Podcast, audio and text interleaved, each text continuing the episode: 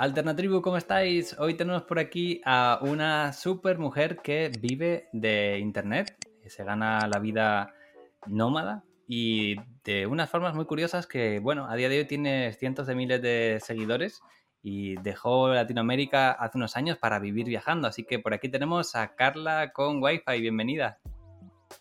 Hola Kike, muchísimas gracias por la invitación. Carla con Wi-Fi, a nombre internacional, pero en España sería Carla con Wi-Fi, ¿no? Con Wi-Fi, sí, sí, sí.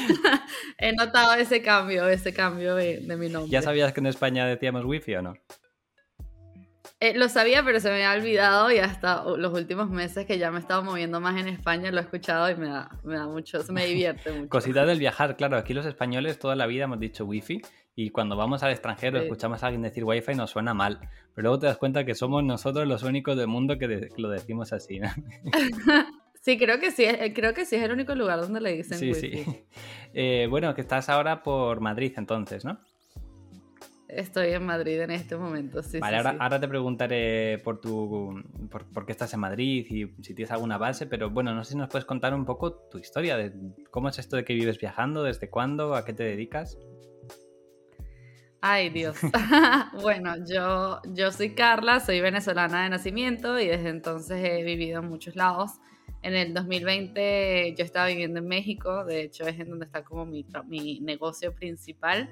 Y en el 2020 pues decidí empezar a ser nómada. Ya digamos que mi negocio había crecido, yo me dedico al e-commerce, entonces eh, con todo el tema de la pandemia pues tuve la oportunidad de crecerlo, de delegarlo y de ya quedarme como en la parte de la estrategia. Y junto a mi hermano que también es mi socio pues decidimos empezar a viajar, entonces estamos desde el 2020 viajando. Ha sido muy gracioso porque la intención era quedarnos de base en Madrid y al final como que no quisimos y fue como, ok, vámonos a Lisboa, a Lisboa un mes a probar y ya como que nos gustó la dinámica y desde entonces no hemos parado. Hemos estado en, en Portugal, en, en, España, o sea, hemos estado en un montón de lugares, así que súper chévere. Y, y, y, bueno, yo ahora estoy aquí en Madrid, estoy en Madrid por, porque mi papá vive acá, entonces vine a, a visitarlo un ratito, él se fue de viaje, entonces tenemos una perrita y, la cuidé un ratito y ya pues mañana me regreso a mi base que es Varsovia. Buenísimo, entonces luego hablamos de, tu base de allí, pero esto que has dicho me parece curioso. Em, digamos que tu negocio principal está en México. O... Sí, mi negocio principal está en México. Ya ahorita es gracioso porque ahorita, ahorita estamos en proceso de vender, entonces ya técnicamente no me dedico a eso, sino me voy a empezar a dedicar 100% a contenido, que son mis redes sociales. Solo que todavía está como muy fresco todo y, y, no sé cómo explicar a qué me dedico, pero sí, mi negocio principal es una empresa en México y, y además también creo contenido en redes. Ok, vale, pues vamos con, con ambas partes. Em, el, el trabajo de México es una tienda, es e-commerce, ¿verdad? Sí, tenemos, eh, son como dos líneas. Tenemos una tienda propia, pero también vendemos a través de marketplaces. De hecho, digamos que el principal eh, ingreso son ventas a través de marketplaces. Por ejemplo, Amazon y así. Ok. ¿Y el motivo por el cual eh, queréis, digamos, deshaceros de esto es porque os atan mucho a, a pedidos físicos o...? Eh, no, fíjate que realmente no es, no es, o sea, no es una razón como que, que nos queremos deshacer de eso como tal, sino simplemente, o sea, llevo trabajando desde el 2017 en e-commerce, o sea, llevan cinco años. Y desde el año pasado yo empecé a crear contenido en redes y a pesar de que yo empecé como si fuera un hobby, pues ya se convirtió en un trabajo, o sea, ya mi comunidad, o sea, ya somos como 350 mil personas, o sea, ya somos muchas personas y cada vez me requiere más tiempo. Entonces como que cada vez el contenido se empezó a formalizar, empezó a, requerir más tiempo de mí, más atención, más todo. Y eso como que digamos me obligó ya a prestarle más atención y por ende pues no tengo el tiempo que tenía antes de manejar ambas partes. Y como es un negocio tan bueno y me encanta y honestamente me duele un poco dejarlo, pues al final no puedo hacer todo, entonces estoy como en ese proceso de cambiar un poquito. ¿Y la idea entonces es esta empresa cerrarla o venderla a, un tercero? No, la, vamos a vender, la vamos a vender. Ah, buenísimo, buenísimo. Em, entonces la idea es 100% crear contenido. Y cuando dices crear contenido, ¿te refieres a redes sociales o a algo más también? Sí, eh, yo, tengo, yo tengo un blog y también creo contenido en redes, entonces yo creo que sería más o menos eso. Yo ya llevo aproximadamente desde enero dedicándole más tiempo a esto, entonces como que ya se ha convertido como en un ingreso importante. Hago también marketing de afiliados a través de mi blog, o sea, hago como diferentes cosas, entonces ya eso se, pues digamos que ya es suficiente para yo empezar a hacer eso. Entonces, sí, o sea, redes sociales, eh, contenido escrito en el blog y también YouTube. Vale, pues em, esto me lleva a una pregunta que te, quería hacer, porque uno de tus TikTok mencionabas esto de la monetización del blog y enseñabas que en junio de este año la monetización, voy a hablar de números y de todo porque está público en tu TikTok, o sea que... Sí, no, no, mencionabas no hay que, que, te daba como 4.000 dólares en este mes de junio, simplemente la monetización del, del blog. ¿Esto es así? Sí, sí, sí, es así. Qué pasada. ¿Y esto es eh, a través de anuncios de AdSense o...? No, AdSense realmente me genera poquito, o sea, como que todos los meses ha ido creciendo un poquito más, eh, pero más que todo eh, es como gracioso porque yo uso el blog, o sea, yo tengo muchas redes, yo tengo presencia en TikTok, en Twitter, en Instagram y como que todas son relativamente grandes pero el único lugar en donde puedo llevar a todo ese tráfico es como mi página. Entonces, hay veces que a pesar de que yo tengo mucho SEO, o sea, tipo, tengo alcance orgánico que iba creciendo poco a poco, también es como el lugar en donde todo el mundo, o sea, todo ese interés de un video, de no sé qué, se une. Y ahí tengo como afiliados, o sea, por ejemplo, yo hago entradas de quizás hablar de cursos que te pueden ayudar algo más o de diferentes alternativas. También tengo una de ideas para trabajar en internet, o sea, como que tengo varias entradas que a varias de esas entradas también tienen como afiliados, o sea, por ejemplo, si te recomiendo un curso, si te recomiendo, no sé, alguna cosa, por ejemplo, con viajes también, o sea, tengo afiliados de algunas Booking, Skyscanner, cosas así, entonces luego si una persona entra en esos y compra gracias a una entrada que hice en el blog, de una recomendación, de algo así, pues genera dinero y, y el último mes fue un muy buen mes, honestamente fue una gran sorpresa y sí, básicamente eso. Por eso te digo que ha crecido bastante. Principalmente entonces con marketing de afiliados, ¿no? A través del blog. Principalmente con marketing de afiliados, sí, sí, ¿Y, sí. E, ¿Y este blog lo posicionas a través de SEO o es simplemente que llega mucho tráfico por, por tus redes sociales? No, lo posiciono a través de SEO, o sea, lo empecé, pues te digo, yo empecé el blog antes de empezar redes a pesar de que no tienen súper tráfico todavía, pues sí, todos los meses he visto que ha crecido y de hecho yo creo que ahorita estamos como en 60% orgánico, 40 redes. Ah, buenísimo. Son, son muy buenas cifras teniendo en cuenta que tienes muchísimos seguidores en redes sociales también. Sí, pero es difícil sacarlos en las redes. Especialmente de, de, TikTok, ¿no? Que tampoco controlo mucho esta plataforma, llevo poquito en ella, eh, pero como que en Instagram siempre podías poner enlaces a las historias o en YouTube los call to action son más marcados, pero en TikTok es algo tan volátil y tan rápido y que yo creo que no te sigue tanta gente por ti mismo, sino que están ahí para dame contenido, dame, dame, dame. Es, difícil, para consumir. sacarlos de ahí, ¿no? Eh, no sé si, sabes más o menos de la gente que llega a tus redes, de tus redes al blog, si sabes qué porcentaje más o menos viene de cada red o esto es... Sí, no, sí sé, sí sé. De la principal, yo creo que es Twitter. A mi Twitter me ha dado muchísimo alcance, eh, sobre todo porque la gente en Twitter como que busca información, entonces está dispuesta como a investigar más de esa información.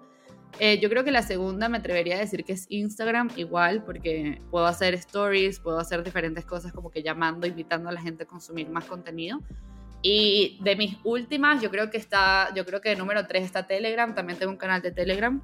Em, creo que el tercero es Telegram, creo que el cuarto es YouTube y creo que el quinto es TikTok. O sea, imagínate lo difícil que es ¿eh? sacar a la gente de TikTok.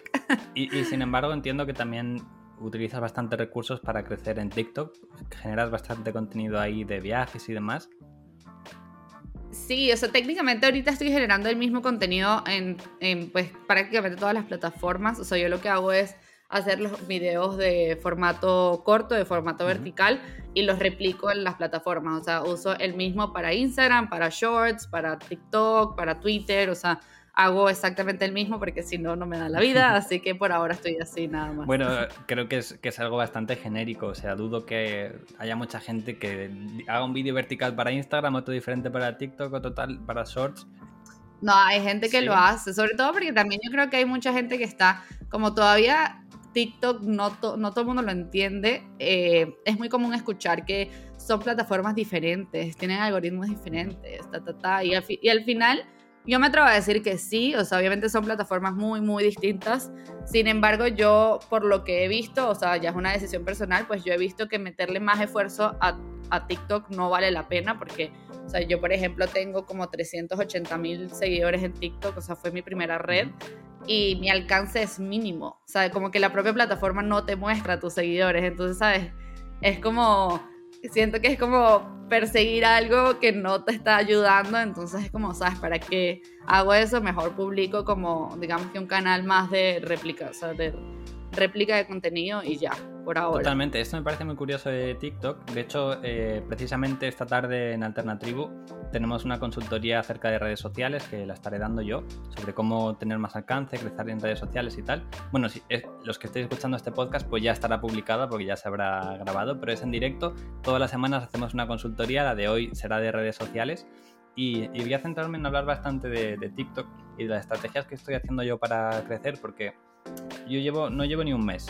Y, ya tengo, bueno, no muchos seguidores porque lo comparo con otras redes y tengo muy poquitos, pero el crecimiento es bestial. O sea, si lo comparo con Instagram, yo no puedo crecer así ya en Instagram, pero en TikTok, sin querer, crezco de manera explosiva.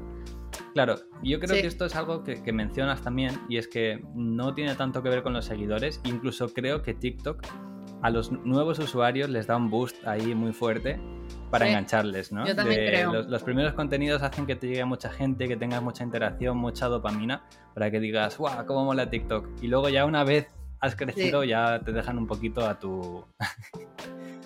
te dejan olvidado. Sí, a mí me está pasando porque mi hermano también está empezando en redes y sus videos de TikTok, o sea, pero además es muy raro, yo no sé si es que yo estoy baneado o algo así, no tengo ni idea, pero él tiene, no sé, 100 mil views eh, no sé, 200 mil views, una cosa así, y de la nada yo me meto en el mío y tengo 100, ¿sabes? Y tú dices, o sea, se ve raro. Es, muy raro. Que da, casi que pena. Sí, es, es, un poco extraño cómo funcionan ahora las, estas redes neuronales y cuesta, cuesta entender. Eh, pero sí, de hecho, ahora vengo de hacer un viaje con, con un grupo de amigos que nos fuimos nueve personas y, nadie tenía TikTok. Y yo les dije, chavales, es donde tenéis que estar ahora eh, si, si, queréis de verdad crecer, porque estaban hablando mucho, no, me gustaría crecer en redes y tal. digo, pues eh, desgraciadamente os tengo que decir que tenéis que haceros TikTok, ¿no? Muchos de ellos se lo hicieron y en los primeros vídeos todos, a las 70.000 visitas, 100.000 visitas. Pero, tío, ¿cómo es posible? O sea, esto no es normal. Aquí hay un truquito de, TikTok seguro para, para engancharnos. No me extrañaría, la verdad, no me extrañaría. Ya, ya te digo, te puedo decir por cuenta que ya lleva más de un año y medio. A mí ya me olvidaron, entonces seguramente sí están impulsando a los, los canales chiquitos. Y en cuanto a publicar el mismo contenido en todas las redes, pues bueno, supongo que no es lo más recomendable del todo, pero es verdad que, que son una copia de otras. O sea, al final los Reels no dejan de ser una copia de TikTok, los Shorts de YouTube no dejan de ser también competencia, ¿no? De que estas otras redes han visto que TikTok lo está petando y han dicho, pues vamos a hacer también vídeos verticales, cortos y intentar sobreponerse. Pero fíjate que no sé, o sea, porque por ejemplo yo, eh, o sea, yo te digo, yo empecé con TikTok y luego me voy a Instagram y como que ya me he ido, a medida que como que crece un poquito la, la cambio. Y al final, a pesar de que yo siento que mucha gente tiene miedo como a replicar el contenido, a mí me ha ayudado mucho porque cada plataforma tiene su target, o sea, cada plataforma tiene su público, cada plataforma tiene como sus cosas y a pesar de que obviamente digamos que hay una tendencia, o sea, no sé, en Twitter la gente está más en contenido escrito, eso no significa que estén cerrados a otro tipo de contenido. Entonces, darles algo diferente a lo que todo el mundo está haciendo, digamos que en una misma red social, a mí se me hace, o sea, a mí me ha funcionado muy bien. No te puedo, no te puedo sacar conclusiones ni leyes, pero, o sea, a mí en mi experiencia ha sido bastante buena. Y al final hay, o sea, tipo, en términos de tiempo es mucho más fácil, o sea, es mucho más productivo eso a estarse adaptando a cada uno. Y también en mi caso, por ejemplo, yo no hago trends, o sea, yo no hago tipo sonidos, yo no hago como que este contenido muy de TikTok, entonces ahí como que no afecta tanto la réplica porque lo que estoy publicando es algo mío. Entonces no, no, no, está tan adaptado a ninguna plataforma, sino que ya es algo que yo hice y lo eché ahí al aire y, y, a ver qué tal. Has comentado algo que me ha generado curiosidad y es el tema del target, el público al que te diriges. ¿tienes eh, bien medido al público al que, que llegas? Especialmente demografía y si son hombres, mujeres. Pues mi, eh, son principalmente mujeres, aunque está bastante, pues, eh, parejo, me diría yo, creo que es como un 60-40 mujeres, hombres.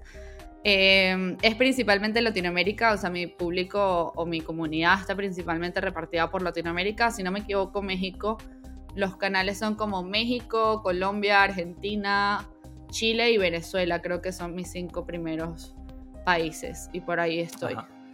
Supongo que tiene que ver mucho con, la, persona que hay detrás, ¿no? Porque a, mí en mi caso me pasa que muchos son hombres. Mm, tengo mayoría de hombres y también como de mi edad y de mi país. O sea, suele pasar. Y cuando hago nuevos proyectos, suele el, público suele tender mucho hacia ahí. No sé si porque te sientes identificado con la persona que estás viendo o, o por qué puede ser.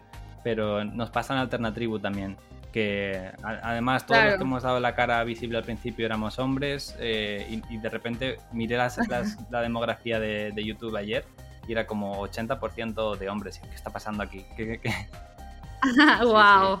No, yo, yo, creo que puede influir eso, sin duda. O sea, por ejemplo, también influye mucho de que la gente que te sigue, por ejemplo, si conoces personas y tal, es probable que esas propias personas te estén recomendando como con su círculo. Y al final siempre va a ser como un círculo con intereses o con características similares. Entonces, por eso yo he visto eso. Poco a poco, he visto que he entrado más como a España, sobre todo me imagino ahorita que como estoy acá, me imagino que el propio algoritmo le mostrará mi contenido a gente de aquí pero todavía no estoy, o sea, no está en mis países top 5, entonces no, no sabría decir. Vale, y entonces esto de España, que, antes lo comentábamos. Ah, lo primero, en, saliste a viajar en 2020, o sea, no había mejor año para, para viajar por el mundo, ¿no? ya sé, ya sé, ahorita en este verano estoy que sí llorando. sí, no, qué libertad ahora mismo, ¿no? Comparado con... Y antes me has comentado, creo que esto ha sido en privado, que, tu base eh, no es aquí en Madrid, sino en, Varsovia, en Polonia. Sí, sí, sí, sí, es ¿Cómo así. ¿Por qué Polonia? Ajá. Oye, realmente creo que no hubo como mucha alternativa. O sea, todo fue porque el año pasado, el año pasado yo no tuve base, yo estuve como que viajando. Eh, estuve en, Lisboa, estuve en el sur de Portugal, estuve en, en Croacia también estuve como en varios lados y al final como que no tuve esa base eh, por varios meses, pero como que en términos laborales como me, necesitaba como pausar un poco la velocidad con la que estaba viajando porque necesitaba sacar como varios proyectos y varias cosas ahí de mi, de mi negocio, entonces decidí irme a Varsovia en el verano. Y fue muy gracioso porque mis intenciones eran irme tres meses nada más mientras los precios estaban en el cielo, dije, bueno, me voy a ir para acá, que es económico, bla, bla, bla. Y me, o sea, me fui tres meses y al final me encantó, me terminé quedando por seis más, ya era suficiente, ya era bastante tiempo, entonces ya luego me quedé nueve meses al final.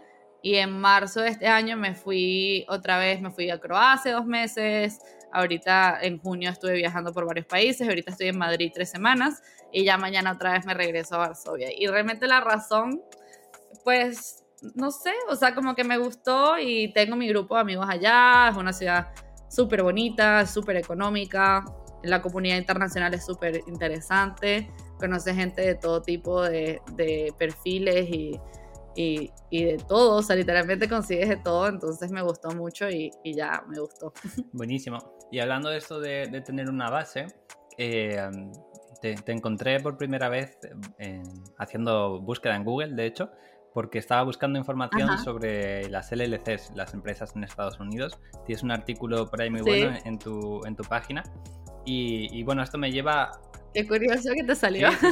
Eh, esto me lleva a, una duda, porque bueno, en, contar que en Alternatribu también, hicimos la semana pasada una asesoría de fiscalidad, de dónde pagar impuestos si eres nómada digital. Trajimos a un experto que podéis ver en alternatribu.com y si os metéis en, en las sesiones premium lo tenéis.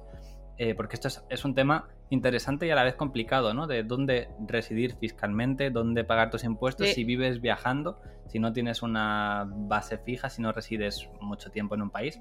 En tu caso entiendo que eres venezolana, no sé si, si tu residencia, digamos, sigue allí como...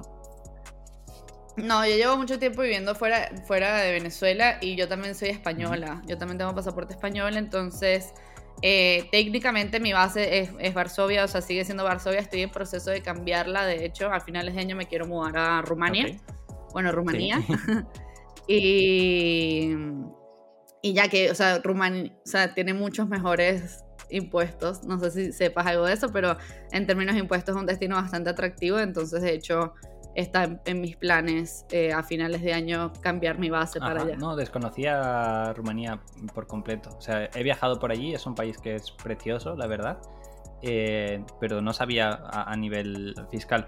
Si nos puedes contar un poco qué, ventajas tiene residir allí.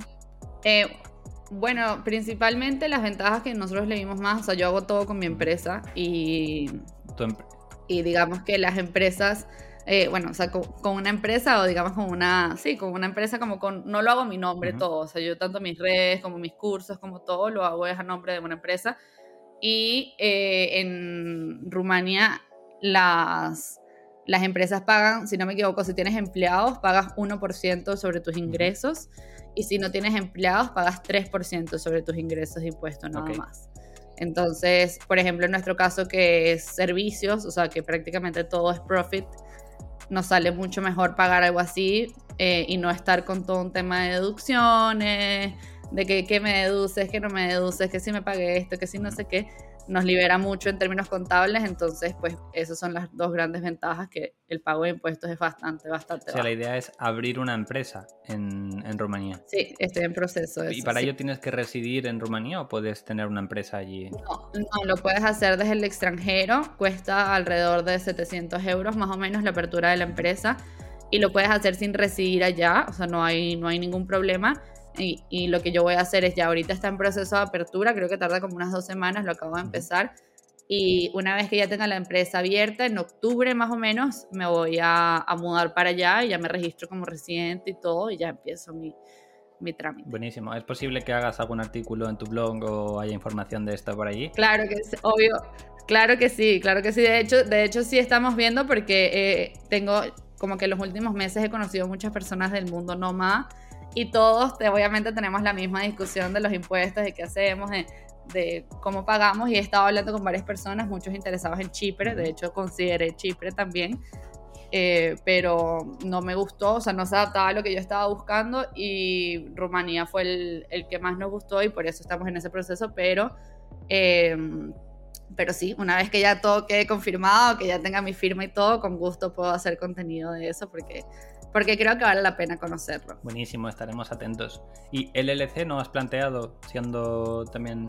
LLC tengo, tengo LLC. El, el, el, problema de las LLC es que son como disregarded, o sea, al final eh, la LLC funciona frente a, las marcas para hacer facturas y todo, pero los ingresos son tuyos. Entonces tú tienes que declarar esos ingresos en, en tu base y todo. Y fiscalmente, o sea, obviamente dependerá mucho de tu base, habrán bases que son maravillosas, habrán bases que son no tan maravillosas, entonces por eso a mí ahorita con lo que he visto, el escenario que más me conviene es hacerlo todo con la empresa de Rumanía. Perfecto, pues estaremos atentos a, tu blog porque puede ser muy interesante. Es un mundo muy complicado cuando realmente no.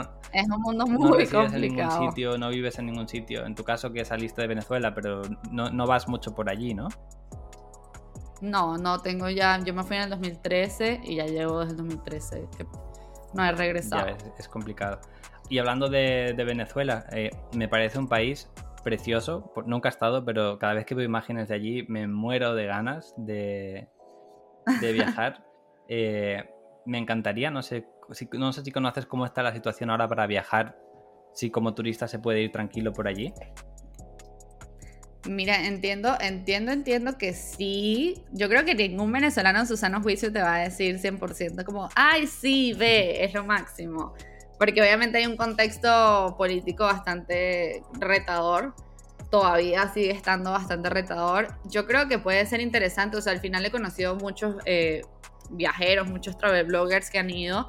Siento que siempre que puedas ir, digamos, con un paquete, con ya todo amarrado y ya todo listo de que tú no te tengas que hacer nada por tu cuenta puede servir, porque obviamente el, factor seguridad es importante, pero, pero sin duda es un país que vale la pena conocer, o sea, yo siento que, que de hecho a veces me entristece como uno que viaja y uno que ve otras cosas y dice como, sabes, qué triste no poder disfrutar también de las cosas que tiene mi país, porque al final Venezuela tiene cosas preciosas, o sea, tiene unos paisajes increíbles y, y pues, no sé, me gustaría poder viajar por allá también a mí. Sí, sí, yo no descarto intentar ir pronto, la verdad es que tengo varios conocidos por allí que, que siempre me dicen y, y me llaman muchísimo, muchísimo la atención.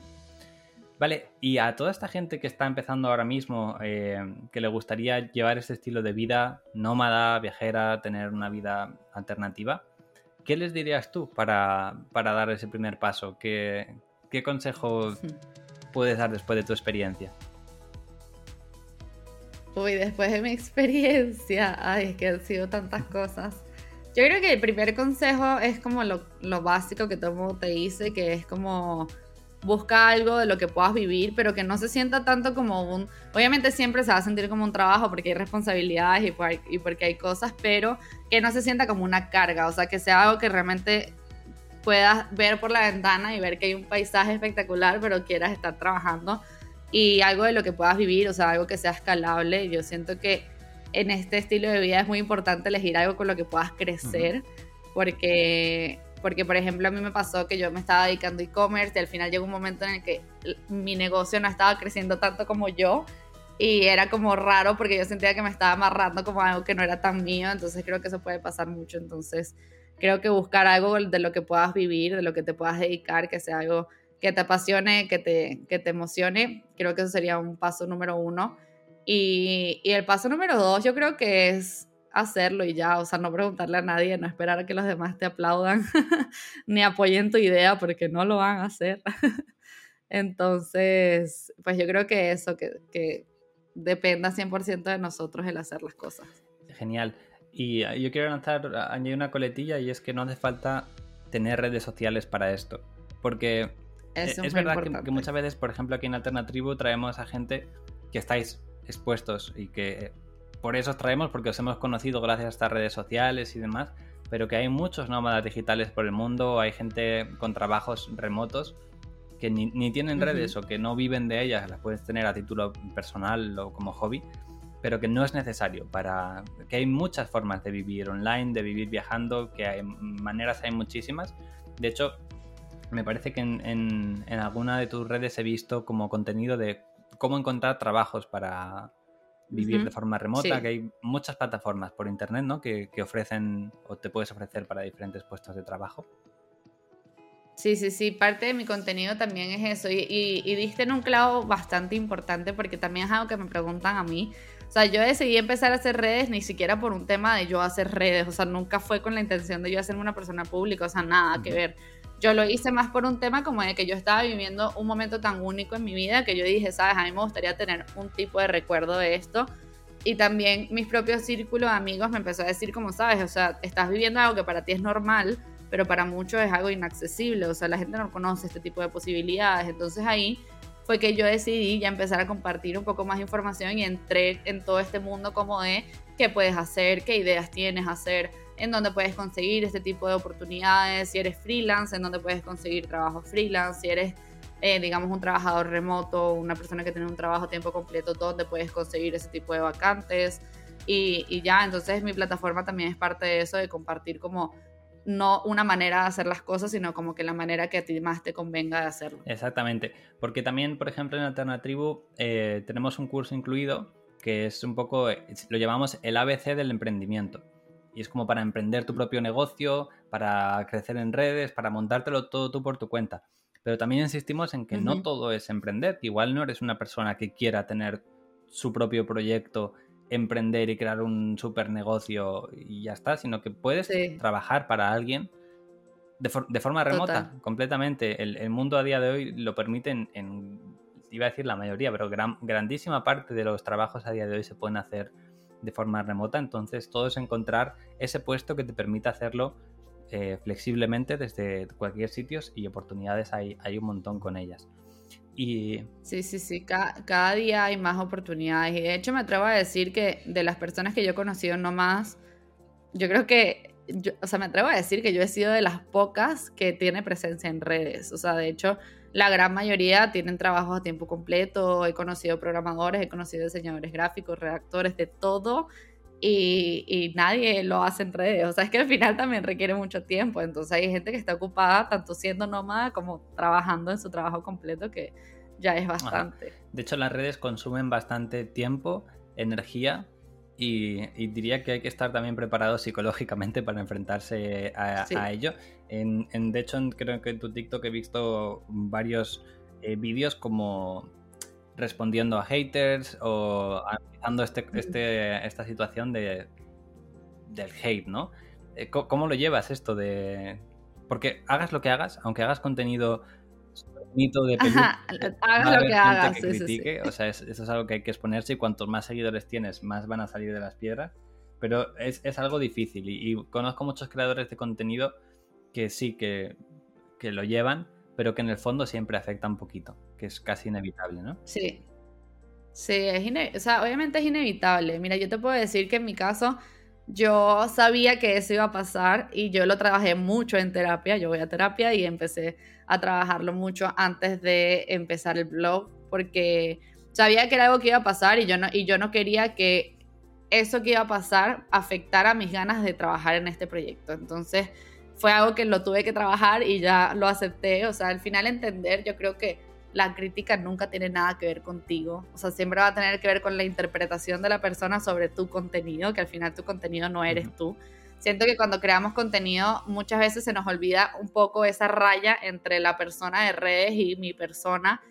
Y por ejemplo, a mí también me pasa porque mis redes, ¿sabes? El Instagram que tú ves ahorita, el TikTok que tú ves ahorita era mi TikTok personal, era mi Instagram personal. O sea, yo tengo mis compañeros de colegio, mis compañeros de la universidad y, migrarlo allá un formato de que marca personal fue un reto porque yo no quería como perder eso, pero como que lo he ido adaptando a un punto en donde ya yo me refiero a Carla con Wi-Fi como un ente separado a mí, o sea, es como, ay, voy a trabajar para Carla hoy, o sea, como que ya es algo que no, no es mi persona y yo creo que verlo así a mí me ayudó mucho porque porque al final, o sea, el hate es injustificado, o sea, y, yo no me voy a poner a analizar a esas personas, yo no me voy a poner a entender qué es lo que pasa por la cabeza de esas personas, sino simplemente voy a decir, sabes, ellos están decidiendo interpretar lo que les dio la gana frente a mi contenido y digamos que metiéndose con eso que están viendo, que al final no soy, no es el 100% de mí, entonces es como, muchas gracias, hasta luego y ya. Y yo creo que en mi caso también algo que me han bueno, criticado, entre comillas, ha sido el cómo yo respondo al hate. Y a mí, honestamente, eso me ha ayudado como tú no tienes idea. O sea, yo siento que muchas personas dicen como, no, no les contestes, bórralos, bloquealos, bla, bla, bla. Pero siento que al final como que no aprendes a lidiar con esa situación. Y ya cuando tú lo lees, lo analizas y dices, brother, literalmente esto no tiene nada que ver conmigo como que lo sanas y lo haces como mucho más ligero y ya llega un momento en que ya hasta me da risa. Supongo que depende hasta qué punto te pongas a contestar, ¿no? Porque a mí me, a me ocurre Obvio, no, no, yo no contesto a todo. Si te pones a contestar a los haters incluso más que a los que deberías contestar, que es a la gente que, que aprecia tu contenido, pues se te puede ir mucha energía por ahí. Eso y que estás dando voz a alguien que tal vez no, no se la merezca, ¿no? No, pero fíjate que eh, pero a veces una gente dice que es voz, pero luego no es tanta voz, porque la propia gente, a mí me han escrito personas que me dicen como, oye Carla, ¿sabes? yo quiero empezar en redes y a mí me, o sea, me, da pánico el hate. Y cuando ellos ven mi manera de reaccionar frente al hate, me dicen, ok, o sea, si es algo normal, o sea, al final es, es o sea, es que es algo normal, o sea, no, no te puedo decir, bueno, no, no es normal, es anormal que alguien sienta tanto odio por un desconocido, pero digamos que es una consecuencia común en redes y al final siento que aprender a lidiar con esa situación también tiene, es importante y yo siento que es gran proceso de crecimiento en redes sociales porque como tú dices, entre más crezcas, pues más gente va a salir del piso, más gente va a salir debajo de las piedras a decirte cosas y, y, hay, que, y hay que reconocer que, que, pues hay que, hay que saber reaccionar, pero... Eh, obviamente no puede consumir tu tiempo. O sea, yo de, no sé, mil comentarios que podré recibir, yo contestaré uno de hate y, 100 de buena vibra. Es lo que hay que hacer. Eso y también pensar que, oye, que está bien que estén ahí porque generan, eh, eh, interacción también. Yo lo pensé en uno de los últimos vídeos que subí al canal eh, escribieron bastantes haters, todos con comentarios de envidia, pura envidia, porque era un, viaje pues que, oye, que igual les hubiera apetecido hacer y como no pueden, pues empiezan a quejar de, las cosas o, de estilo de vida que les da envidia o lo que sea. Pero se olía en esos comentarios. Y sin embargo, me puse a analizarlos todos y dije, es que son gente que se han visto varios vídeos. Son gente que se han visto el vídeo entero y encima me están poniendo un comentario. Esto es perfecto para mí. O sea, seguid. Si es que estás haciendo lo que yo quiero que hagas en redes, que es que veas mi contenido y que reacciones y que interacciones, porque así es como voy a crecer. Así que adelante con, adelante con los haters. Sí, esa polémica a veces es necesaria. A veces, a mí, a mí me cuesta, a mí me cuesta a veces porque lo he ido aprendiendo, o sea, aprendiendo a hacer, a de vez en cuando lanzar como unos bites para que pesquen los que tienen que pescar, pero a la vez tienes que estar preparado de que si, si realmente identifican ese cacho, esa cosa que tú quieres que, que sea como ruido y que ellos estén ahí hablando y comentando y bla, bla, bla, tienes que estar mentalizado de que va a pasar y que es posible que no te encanten el 100% de los comentarios. Totalmente. Pero bueno, no asustemos a la gente. Eh, esto no, no es lo habitual y como decimos, hay muchas más maneras de, vivir, así que no, no, son con las redes. Como decimos en Alternatribu, alternativas hay muchas. Pero Alternatribu solo una. Así que si queréis aprender más acerca de esto, eh, podéis seguir el contenido de, de Carla, Carla con Wi-Fi o con Wi-Fi. O con wifi, no, no hay problema. Lo mismo, lo mismo. Y en Alternatribu también tenemos un montón de contenido, cursos para emprender, eh, sesiones premium todas las semanas, consultorías, podcasts. Ahí estamos, eh, podéis echar un vistazo en alternatribu.com. Carla, muchísimas gracias. Ojalá podamos coincidir pronto en algún viaje o en alguna aventura por el mundo. Seguro que sí, estaría interesante. Así que estás invitada a volver por aquí cuando te apetezca. Esta es tu casa. Muchísimas gracias. Hasta luego.